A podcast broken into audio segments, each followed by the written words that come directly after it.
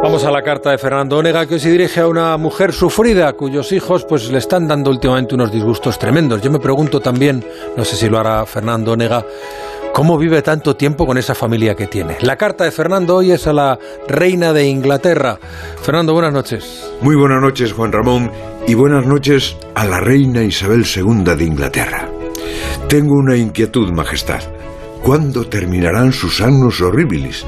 Es que, señora, no sale de una y la meten en otra. Hace nada estábamos celebrando su jubileo, sus 70 años con el título de su graciosa majestad, y el mundo se admiró de su buen aspecto, cosa que soy el primero en celebrar, y nos seguimos admirando de su aguante físico que le pondrá dentro de nada en los 100 años de edad, cosa que también celebro. Y hasta fuimos complacientes con su soberana voluntad de que Camila, duquesa de Cornualles, sea reconocida como reina, detalle que no tuvo vuestra majestad con su augusto marido, que vivió como duque, disfrutó como duque y de duque se murió. Y ahora sus hijos, señora. Uno le afecta a la honra y el otro al patrimonio.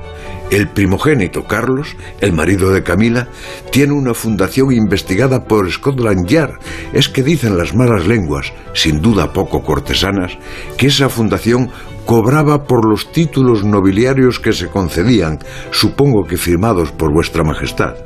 Como la policía lo demuestre, su hijo, futuro rey, será un tendero con una tienda que si fuera física pondría en la fachada Antigüedades Charles.